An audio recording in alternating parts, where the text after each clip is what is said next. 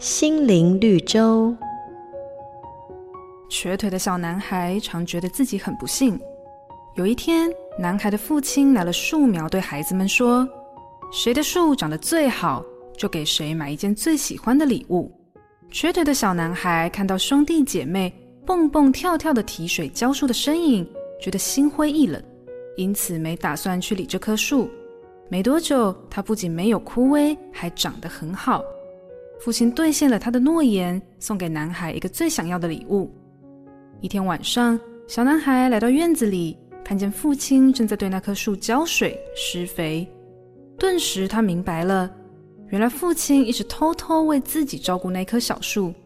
几十年过去了，瘸腿的小男孩成为了美国总统，他的名字叫富兰克林·罗斯福。